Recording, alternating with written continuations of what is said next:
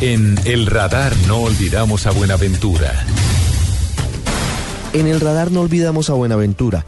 Dos años después de la intervención ordenada por el gobierno nacional en el principal puerto colombiano sobre el Océano Pacífico, sus habitantes siguen esperando que la seguridad, el desarrollo y las oportunidades lleguen al puerto. Dicen que sin salud, sin educación, sin empleo, es imposible combatir la violencia que acecha en las comunas.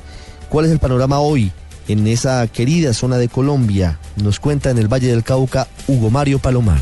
Hola, Ricardo.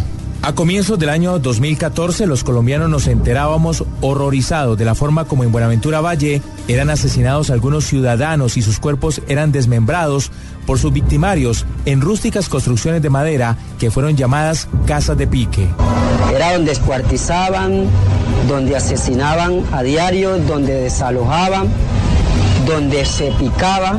Hay un cementerio clandestino. En medio de una guerra entre dos bandas criminales, la empresa y los urabeños murieron a través de esta macabra modalidad criminal decenas de personas, entre ellas algunas inocentes que se negaron a pagar extorsiones.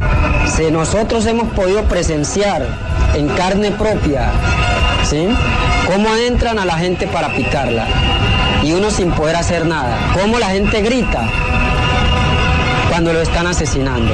Una señora que asesinaron en mi barrio, en mi calle, donde fue golpeada, fue macheteada, fue torturada y posteriormente fue arrojada al mar.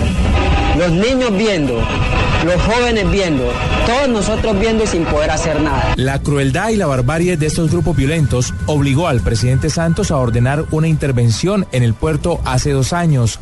Además de la llegada de 2.400 efectivos de la fuerza pública, el gobierno anunció una inversión de 260 mil millones de pesos en 30 obras sociales y otros 400 millones de dólares en proyectos para Buenaventura y el resto del Pacífico. La fuerza pública va a estar aquí para acompañar ese esfuerzo de inversión social, de una estructuración eh, integral.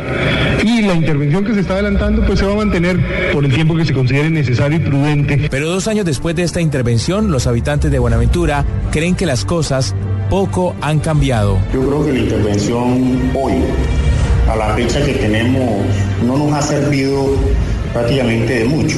Hoy la problemática en cuanto a salud, en cuanto a, a educación, en cuanto a todo el orden público, es de gran responsabilidad del gobierno nacional. Hoy los temas coyunturales de la ciudad están estancados. Hoy no tenemos nosotros un hospital de nivel importante para la ciudad. Hoy no tenemos nosotros en nuestra ciudad unas instituciones educativas acorde a la necesidad de la educación hoy. Estamos hablando de innovación y tecnología. Hoy no tenemos nosotros unos espacios importantes para generar empleos formales. Tenemos algo que es álido, una ciudad sin salud, sin hospital, es un caos completo.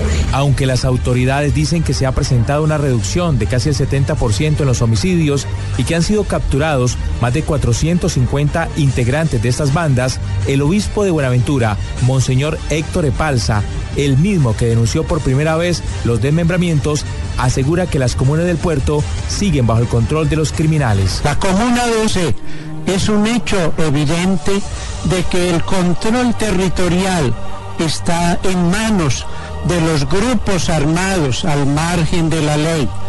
El control territorial lo tienen ellos. Buenaventura, el mismo puerto por donde se moviliza el 60% del mercado internacional de Colombia, hoy sigue sumergido en la pobreza, el abandono y el terror sembrado por el crimen organizado. Sus 500.000 habitantes siguen soñando, a pesar de todo, en recuperar algún día su bello puerto del mar, mi Buenaventura. Bello puerto de mar, mi Buenaventura, Desde Cali, informe especial de Hugo Mario Palomar para el radar.